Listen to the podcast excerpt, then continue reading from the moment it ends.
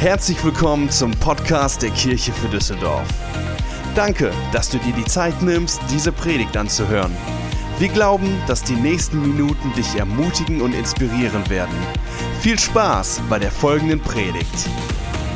Hey, ich will euch zu Beginn einfach mal erinnern an drei ganz wichtige Dinge, die ich so einfach in dein Herz pflanzen will.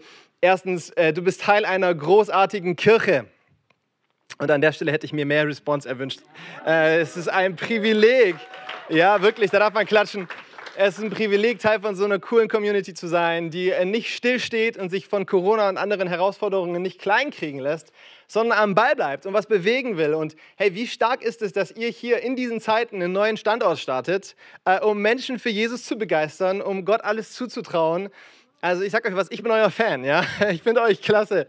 Zweitens, ihr habt einen großartigen Pastor. Ja, das ist gut, die Reaktion. Ey, ich bin ein absoluter Stefan-Fan. Stefan, falls du mich hört, kannst ich gehe davon aus.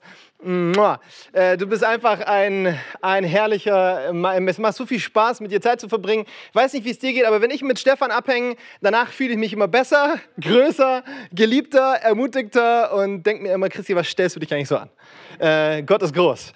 Und hey, zu guter Letzt, und das ist das Allerwichtigste, will ich dich daran erinnern, dass du einen großartigen Gott hast. Du hast einen mächtigen Retter an deiner Seite. Amen. Hey, und ich weiß, es ist gerade nicht immer alles easy. Der ein oder andere ist mehr oder weniger herausgefordert mit den besonderen Umständen, in denen wir lieben. Aber ich will es dir einfach so vorneweg sagen, es, es, es gibt einen unglaublich mächtigen Gott, der steht an deiner Seite, für den ist nichts unmöglich und er ist bedingungslos für dich. Ähm, ich habe einen guten Kumpel, der liegt gerade, ich darf das so ehrlich erzählen, der liegt gerade in den letzten Zügen des Lebens. Ähm, hat einen offenen Brustkorb, Krebs im Endstadium, sein Tumor wächst, er hat schreckliche Schmerzen, es sieht echt nicht gut aus.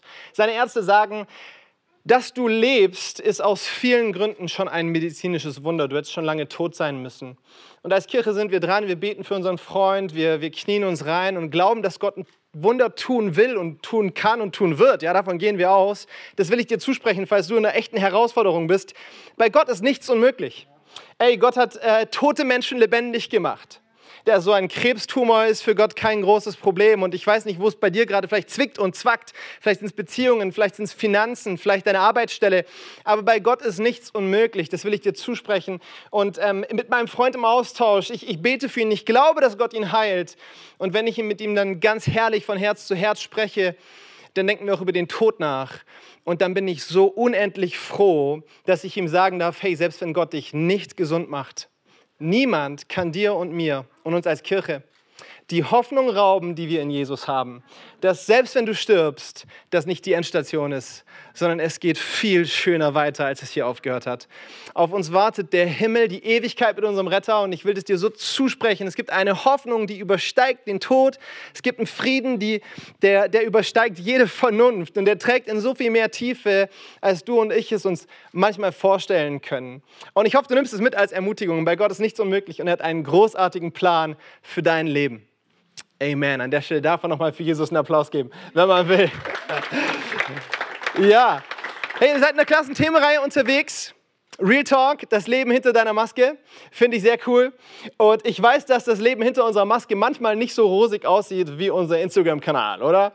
Hey, im echten Leben ist es nicht so leicht, Filter drüber zu klatschen. Ähm, und, und man sieht Sachen einfach ehrlicher und direkter. Und ich weiß auch, dass gerade in dieser spannenden Zeit von Corona, wo man im Homeoffice arbeitet und wo man zu Hause im wahrsten Sinne des Wortes aufeinander rumsitzt, es manchmal richtig heiß werden kann. Alle Familien sagen Amen. Ähm, und das ist gar nicht so einfach, den Kopf über Wasser zu halten und, und Freude im Haus zu bewahren, Frieden im Haus zu bewahren. Und deswegen habe ich euch eine Predigt mitgebracht, der habe ich den Titel gegeben von Splittern und Balken. Von Splittern und Balken. Und es geht um das Thema Beziehungen. Und ich glaube, du wirst herausgefordert werden. Ich hoffe, du wirst herausgefordert werden. Und ich glaube, das ist gut. Und äh, ohne noch irgendwie weiter hier Worte zu verlieren, lade ich dich ein, mit mir die Bibel aufzuschlagen, wenn du eine dabei hast. Wir sind im Matthäus-Evangelium unterwegs, Kapitel 7. Und ich lese die Verse 1 bis 4. Und falls du gerade noch am Blättern bist, ein Plädoyer auf die Bibel. Die Bibel ist Gottes lebendiges Wort. Und wenn wir es lesen und wenn wir glauben, was darin steht und unser Leben danach ausrichten, dann hat es die Kraft, unser Leben zu verändern. Und deswegen mache ich dir Mut, wenn wir jetzt lesen, lese es mit einem offenen Herzen und lass Gott zu dir sprechen. Let's go. Verurteilt niemand, damit auch ihr nicht verurteilt werdet. Denn so wie ihr über andere urteilt, werdet ihr selbst beurteilt werden. Und mit dem Maß, das ihr bei anderen anlegt, werdet ihr selbst gemessen werden. Wie kommt es, dass du den Splitter im Auge deines Bruders siehst, aber den Balken in deinem eigenen Auge nicht bemerkst?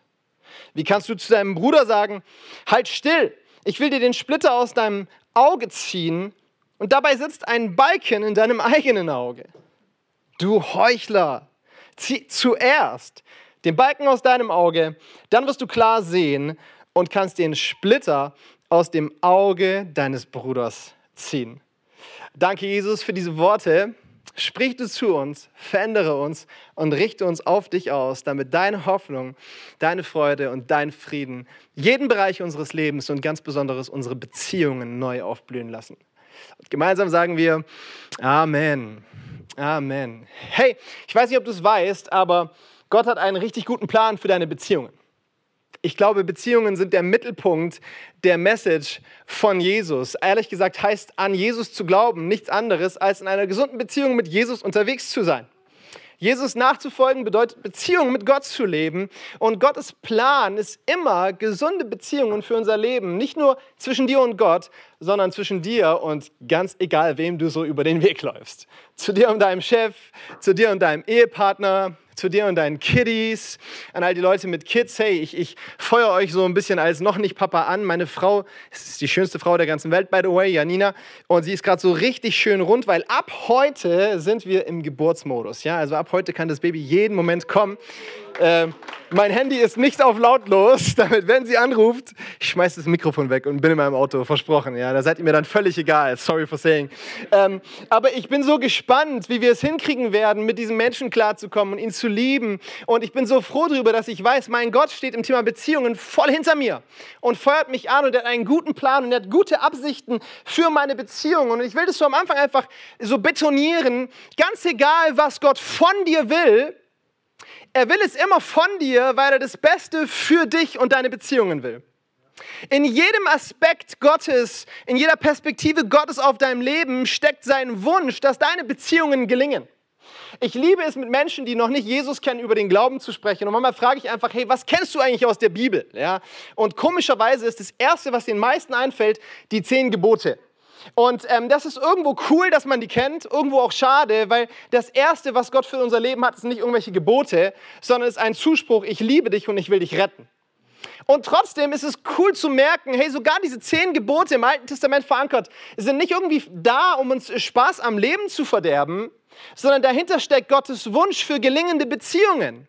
Klingt auch irgendwie sinnvoll, oder? Hey, ist ein richtig guter Beziehungsratschlag. Du sollst deinen Nächsten nicht töten, ja? Bring deine Frau um, die Beziehung leidet darunter, versprochen. Ähm, äh, belüge deine, deinen Partner, versprochen, deine Beziehung leidet darunter. Sei eifersüchtig, ist ein super Plan, um deine Beziehung zu ruinieren. Also sprich sogar, sogar in den zehn Geboten, in allem, was Gott tut, steckt sein Wunsch dafür, dass deine Beziehungen gelingen. Und auch dieser Text, den wir hier lesen, hat nichts anderes vor, als dir zu helfen, gesunde Beziehungen zu leben. Und ähm, ich, ich liebe dieses Bild, das Jesus uns hier mitgibt. Jesus ist so ein kreativer Prediger, ja. Er findet so geniale Bilder, um uns Dinge zu erklären. Und in diesem Bild, das er uns hier erklärt, ähm, gibt es zwei Personen.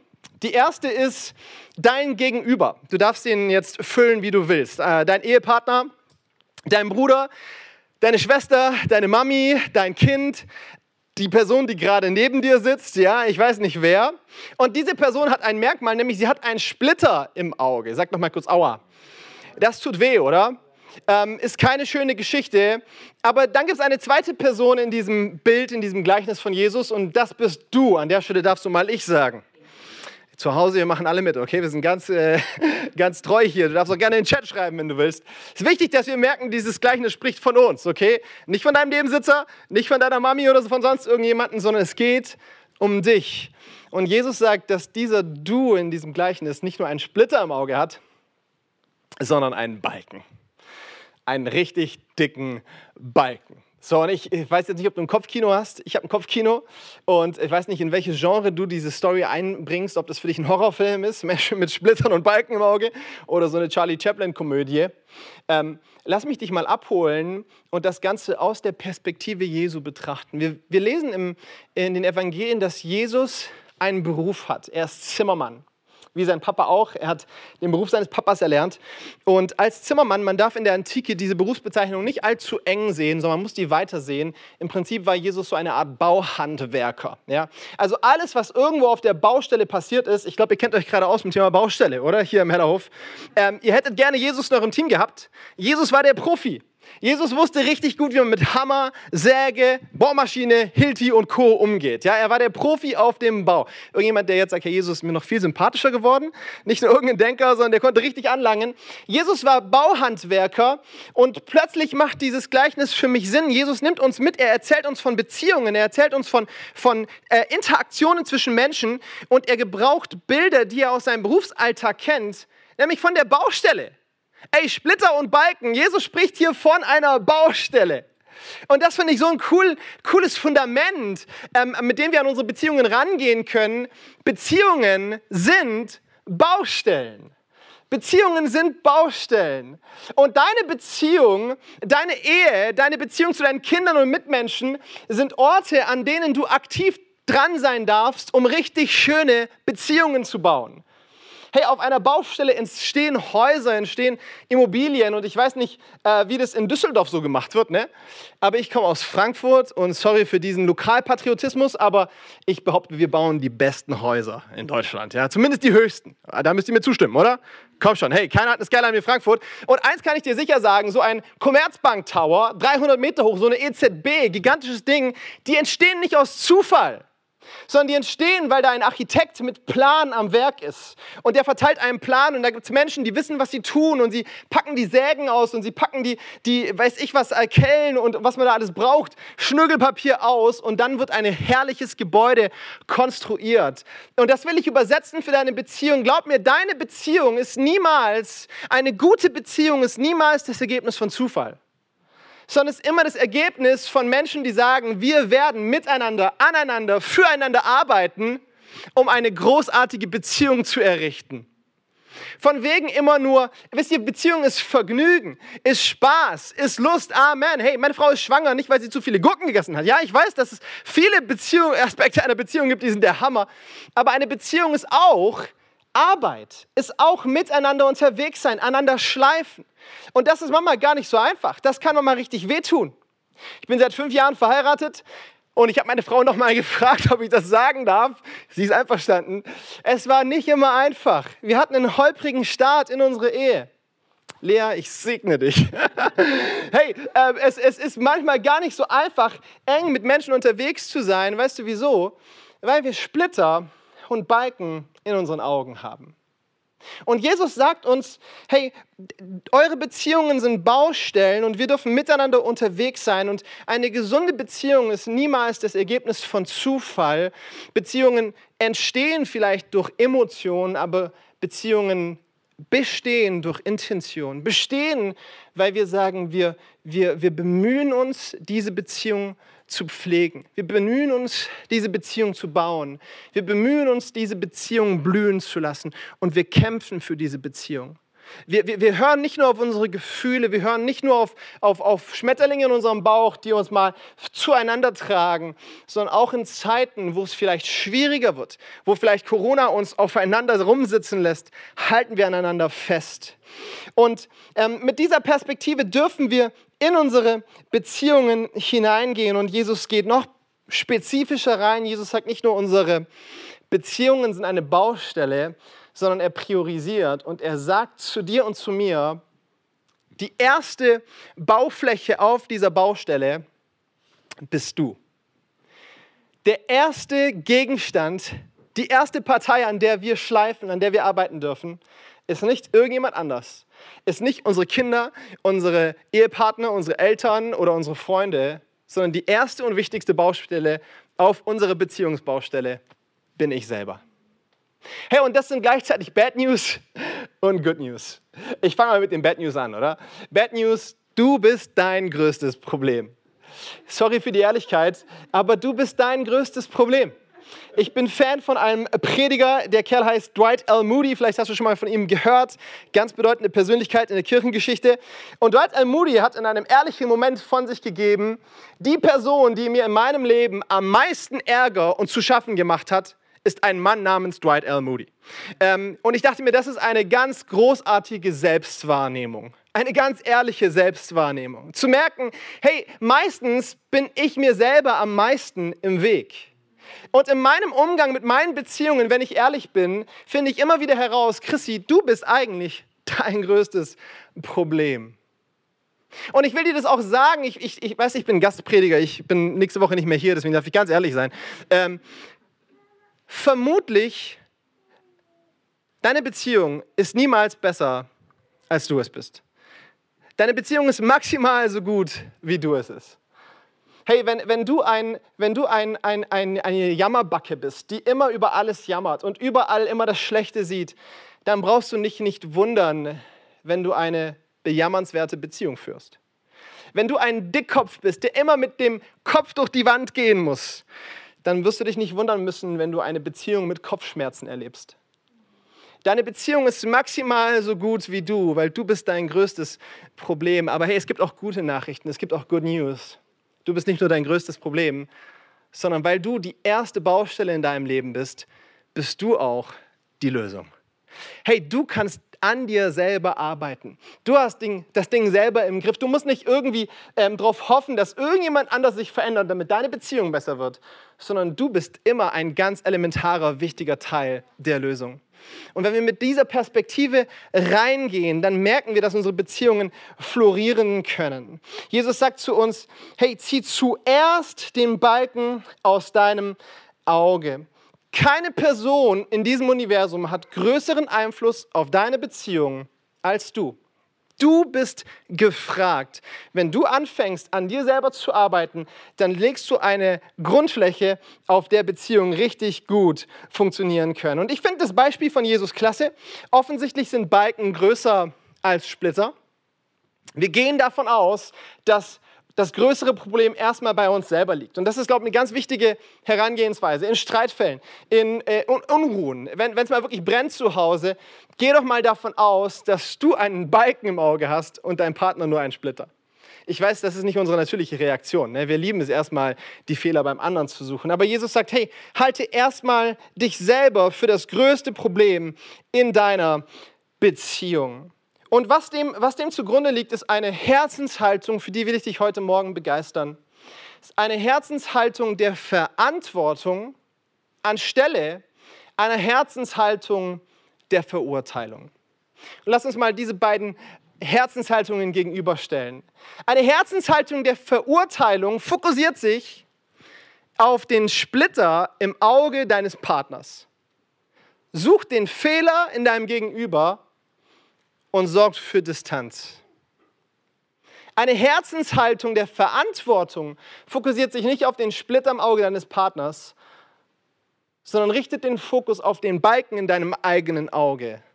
Übernimmt Verantwortung für dein Reden, Denken und Handeln und sorgt für Frieden.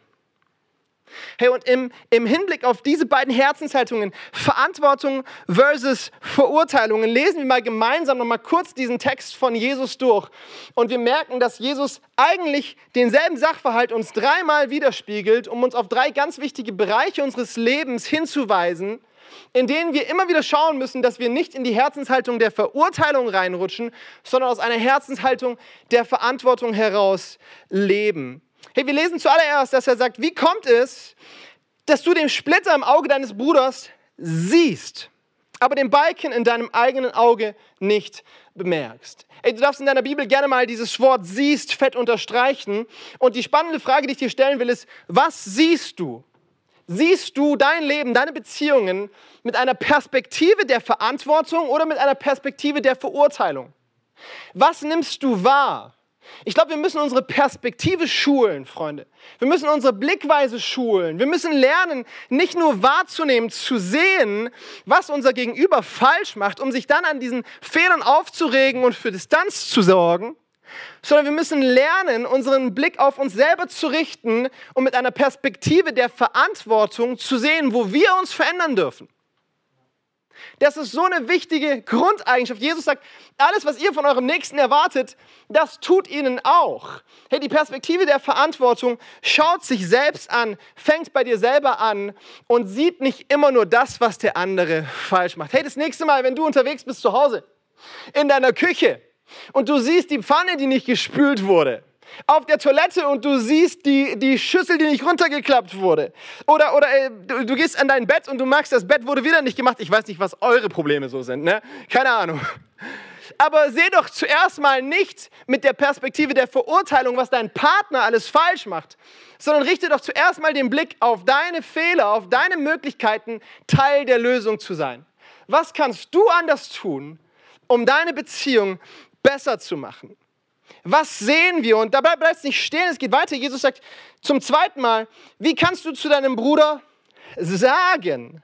Das darfst du auch mal fett unterstreichen in deiner Bibel. Nicht nur, was siehst du, sondern, hey, wie kommunizierst du? Was sprichst du aus über dein Leben und über deine Beziehung? Wie kannst du zu deinem Bruder sagen, halt still, ich will dir den Splitter aus deinem Auge ziehen und dabei sitzt ein Balken in deinem eigenen Auge? So eine gute Frage. Was redest du eigentlich zu deinem Beziehungspartner? Wie sprichst du über deine Beziehung? Hier geht es nicht mehr nur um eine Perspektive der Verantwortung oder der Verurteilung, sondern über eine Wortwahl der Verantwortung oder der Verurteilung. Eine Kommunikationsform der Verantwortung.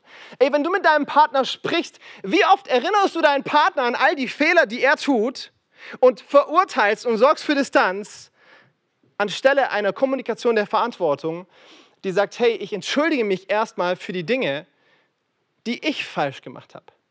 Glaub mir, das ist ein Wundermittel für Frieden in deinem Haus.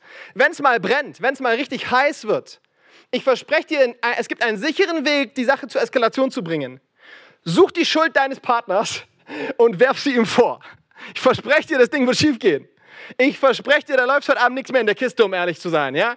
Hey, das ist, das ist der erste und beste Weg, um irgendwie dafür zu sorgen, dass der Frieden gebrochen wird. Eine Kommunikation, eine Sprache der Verurteilung. Wie wäre es, wenn wir weniger beschuldigen und uns öfter entschuldigen für die Dinge, die wir nicht geregelt kriegen? Es wird heiß in deiner, in deiner Wohnung, es, es, es, es riecht nach Krieg, wie wäre es, wenn du auf deinen Partner zugehst und du wirfst ihm nicht vor, was er falsch macht, sondern du fängst mal an mit einer Entschuldigung für das, was du gerade nicht gebacken kriegst. Mit einer Entschuldigung über deine Fehler in der ganzen Geschichte. Und glaub mir, zu jedem Streit gehören immer zwei Leute. Jedes Mal, wenn du auf deinen Partner zeigen willst und sagen willst, hey, das hast du mal wieder falsch gemacht und hier machst du immer alles äh, schlecht, dann darfst du dich daran erinnern, dass drei Finger auf dich zurückzeigen und du genauso Teil dieses Streits bist wie dein Partner.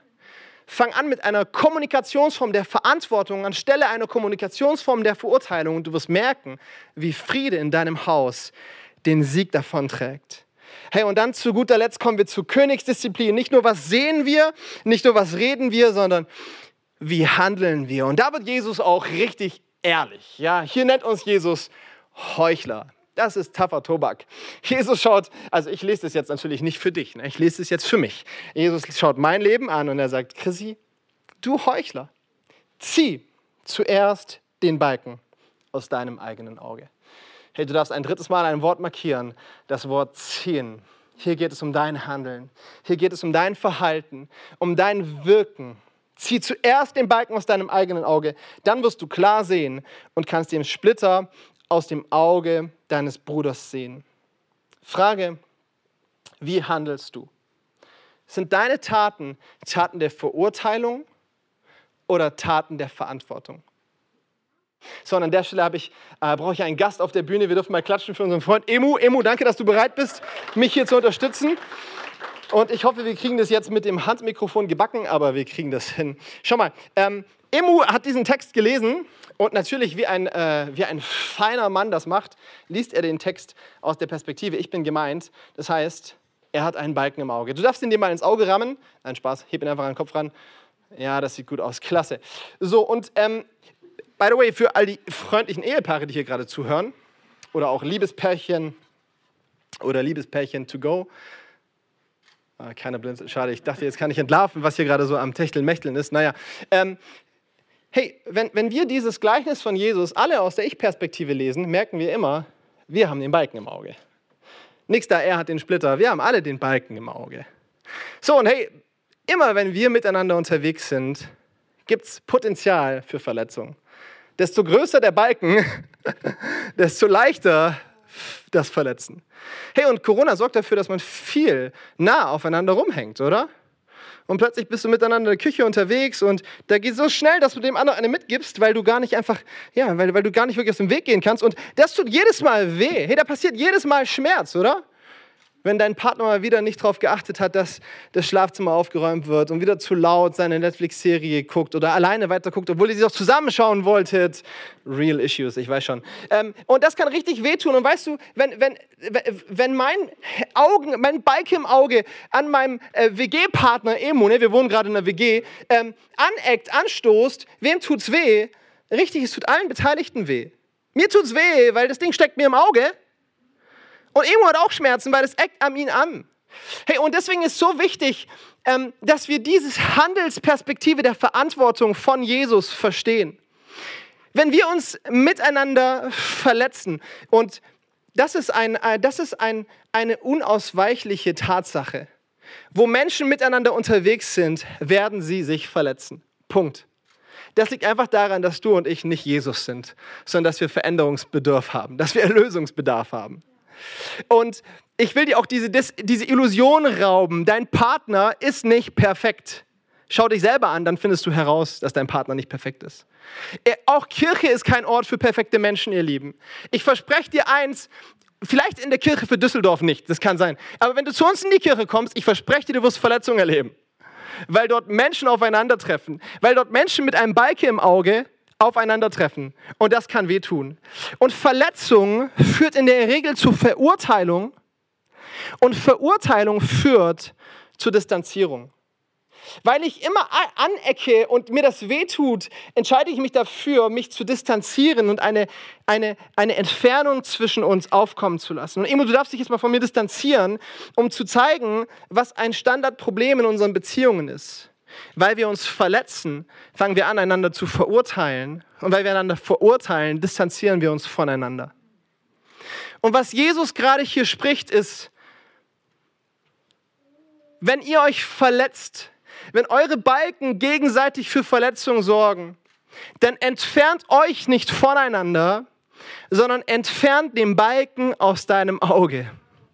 Hau nicht ab, ergreif nicht die Flucht, mach dich nicht aus dem Acker, Geh nicht den einfachen Weg, sondern zieh den Balken aus deinem Auge. Und jeder, der mich hier gerade hört und ehrlich mit sich selber ist, merkt, dass genau hier das große Problem ist. Hier liegt, hier liegt die Tragik im Topf, Freunde.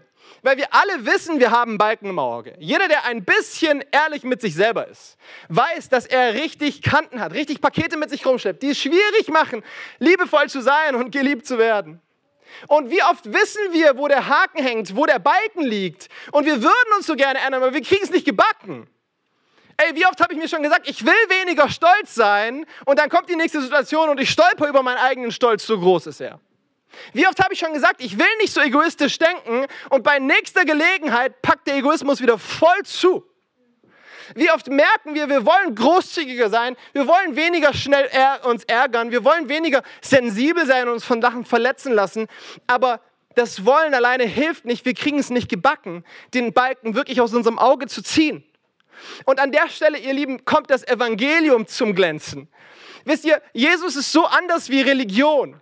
Religion bleibt an dieser Stelle stehen. Religion sagt zu dir, zieh den Balken aus deinem Auge und rette deine Ehe. Und Jesus, die Bibel, Gottes Perspektive auf unser Leben ist so viel ehrlicher und besser und größer.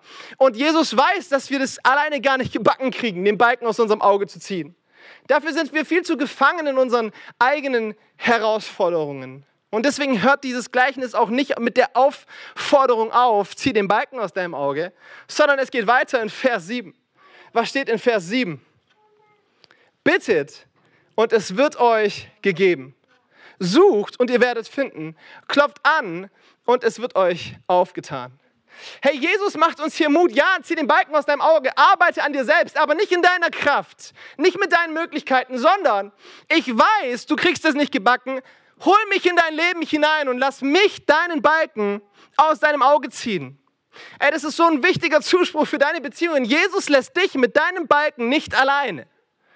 Nein, was Jesus macht, wenn wir ihn bitten, in unser Leben zu kommen, ist, er kommt in unser Leben. Und jetzt brauche ich deinen Balken nochmal. Und er zieht uns diesen Balken aus dem Auge. Und er zieht den Balken deines Partners aus dem Auge. Und diese Balken aus unseren Augen formen das Kreuz, an dem er sein Leben für uns lässt. Jesus entfernt unsere Balken, die Sünde aus unserem Leben, macht uns frei von Schuld, indem er sein Leben für uns lässt. Freunde, das ist die großartigste Liebesgeschichte aller Zeiten. Römer 6,23 sagt, der Sünde Lohn ist der Tod. Du darfst hier gerne mal für Sünde das Wort Balken einsetzen. Hey, der Lohn, den dein Balke zahlt, ist der Tod.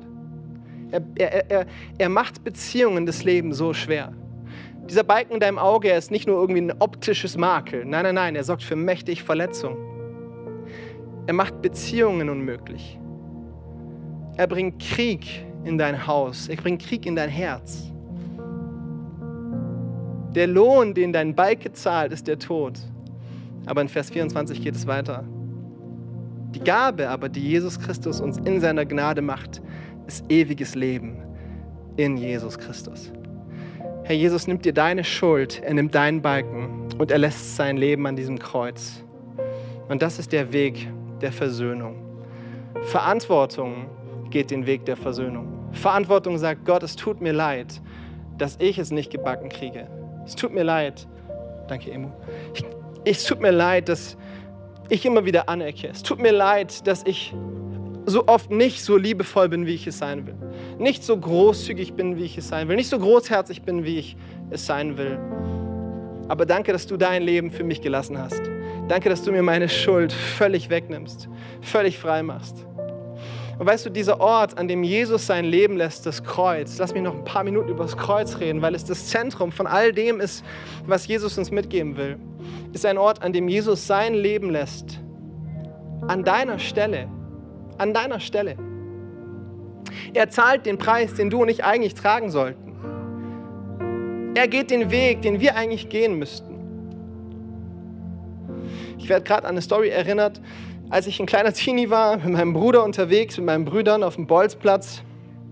Wir haben Fußball gespielt und ich glaube, die Story ist hier für den einen oder anderen Zuhörer. Und damals, wo wir Fußball gespielt haben, gab es die verschiedensten Spiele. Es gab gestrichelte und Technik und Englisch und wie diese Games alle hießen. Und sie hatten eigentlich alle eines gemeinsam. Nämlich am Schluss musste der Verlierer ins Tor. Und sorry für diese vulgäre Sprache, aber alle Jungs, ihr werdet verstehen, was ich meine. Es gab also wir haben das Ding Arschbolzen genannt, ja.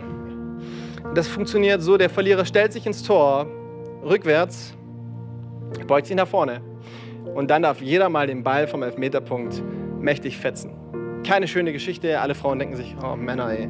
Ähm, und, und, und ich weiß noch, wie ich immer Angst davor hatte, dass es mich erwischt, dass ich verlieren werde und ich krieg dann tatsächlich Arschbolzen. Und das war eigentlich schon schlimm. Besonders schlimm war es, wenn unser Freund mit am Start war. Wir waren alle 10, 11, 12 Jahre alt. Unser Freund Abu war nicht 10 oder 11, der war 18. Und Abu hatte einen Schuss am Start. Jeder wusste, wenn Abu dich trifft, aus die Maus. Jeder, es gab Gerüchte in unserer Nachbarschaft. Jemand wurde von Abu getroffen und konnte zwei Wochen nicht auf Toilette gehen. Hatte einen blauen Hintern für drei Jahre und weiß ich, was für Gerüchte es da gab. Und an diesem einen Tag, ich weiß noch ganz genau, wie wir Fußball gespielt haben. Und wer hat verloren? Der kleine Chrissy mit zehn Jahren hat verloren. Und die Atmosphäre steigt, alle freuen sich, jetzt geht gleich los. Chrissy muss ins Tor und alle dürfen drauf knallen. Und ich habe gezittert, ich habe geschwitzt, ich wusste, Abu ist da. Ich hatte Angst vor dem, was gleich passieren würde. Und dann bin ich so froh, dass es einen großen Bruder gab. Mein Bruder Sami. Sami, ich hab dich gern. Sami kommt zu mir und sagt, Chrissy, renn nach Hause. Ich gehe für dich ins Tor. ich stelle mich für dich ins Tor. Und ich weiß noch, wie ich ihm, ich habe meinen Bruder noch nie so gerne gehorcht wie an dieser Stelle. Ich habe mich nicht mehr umgeblickt, ich bin weggerannt. Und mein Bruder Sami hat sich für mich ins Tor gestellt. Hey, genau das hat Jesus für dich getan. Jesus hat den Platz eingenommen, den wir eigentlich verdient hätten. Er hat deine Schuld von dir genommen. Er hat den Preis bezahlt, den wir zahlen müssen, um dich freizusetzen, um dir Leben zu schenken. Und da, wo wir Versöhnung von Gott in Anspruch nehmen, wo wir sagen, Gott, danke, dass du mir meine Schuld vergibst, da wird unser Herz erfüllt mit genügend Liebe, genügend Kraft und genügend Hoffnung, um diese Vergebung weiterzugeben. Da empfangen wir die Kraft, nicht mehr mit der Perspektive Verurteilung durchs Leben zu gehen, sondern mit der Perspektive Verantwortung durchs Leben zu gehen. Und da entspringt Lebenspower für deine Beziehung. Und deswegen will ich dich heute Mut machen, nicht bei Religion stehen zu bleiben und zu sagen, ich muss diesen Balken aus meinem Auge ziehen, sondern bei Jesus stehen zu bleiben und zu sagen, Jesus, bitte nimm diesen Balken aus meinem Herzen. Und er kann es tun. Kein Balken ist zu groß für ihn. Und in dem Moment würde ich dich so gerne einladen, dass du deine Augen schließt und auch ihr im Livestream. Wie wäre es, wenn du mal kurz deine Augen schließt, um in dich zu gehen? Und vielleicht spürst du, wie die Liebe Gottes an deinem Herzen anklopft und zu dir sagt, gib mir deinen Balken. Lass mich dein Leben verändern. Und ich weiß nicht, ob du schon eine Weile hier unterwegs bist und vielleicht die Gottesdienste schon öfter mal gestreamt hast oder vielleicht sogar vor Ort gerade bist. Ich weiß nicht, wo du im Glauben stehst, ob du sagst, hey, ich bin voll dabei oder auf der Suche. Aber wenn du gerade spürst, wie Gott an dein Herz anklopft und dich einlädt, ihm zu vertrauen, dann will ich dir jetzt die Möglichkeit geben, dein Leben in Gottes Hände zu legen, ihn einzuladen, den Balken aus deinem Herzen zu entfernen. Joel 3, Vers 5, da gibt es eine Zusage, die heißt, es wird geschehen. Jeder, der den Namen des Herrn anruft, soll gerettet werden. Und deswegen wollen wir jetzt gemeinsam den Namen Jesus anrufen für dein Leben. Und wenn du das tun willst, dann kannst du jetzt mit mir ein Gebet sprechen, ein Gebet nachsprechen. Ich spreche dieses Gebet laut, Satz für Satz vor. Und du darfst es einfach auf deinem Stuhl oder zu Hause, wo du bist, mit mir nachbeten. Und ich lade uns als Kirche für Düsseldorf ein, dass wir laut mitbeten, um diesen Leuten Unterstützung zu geben. Jesus Christus, heute komme ich zu dir. Bitte vergib mir meine Schuld. Zieh den Balken aus meinem Auge. Mach mich neu. Hilf mir zu lieben, wie du liebst. Danke, dass ich jetzt dein Kind sein darf. Frei von Schuld. Frei um zu lieben. Zu deiner Ehre. Amen. Amen. Wir hoffen, dass dir diese Predigt gefallen hat und dich in deinem Leben mit Gott stärkt. Wenn du Fragen hast, schreib uns einfach an info at kirchefürdüsseldorf.de. Außerdem bist du herzlich eingeladen, unseren Gottesdienst sonntags um 11 Uhr zu besuchen. Für weitere Informationen zu unserer Kirche besuche unsere Website kirchefürdüsseldorf.de oder folge uns auf Instagram. Wir freuen uns, dich kennenzulernen. Bis bald!